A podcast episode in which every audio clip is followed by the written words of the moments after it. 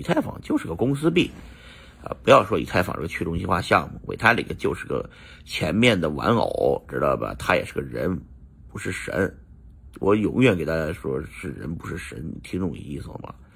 不要把人当成特牛逼的啊！这这，我说的都是实话，你们不要觉得那些牛逼的人就怎么了？牛逼人会犯错误，知道吧？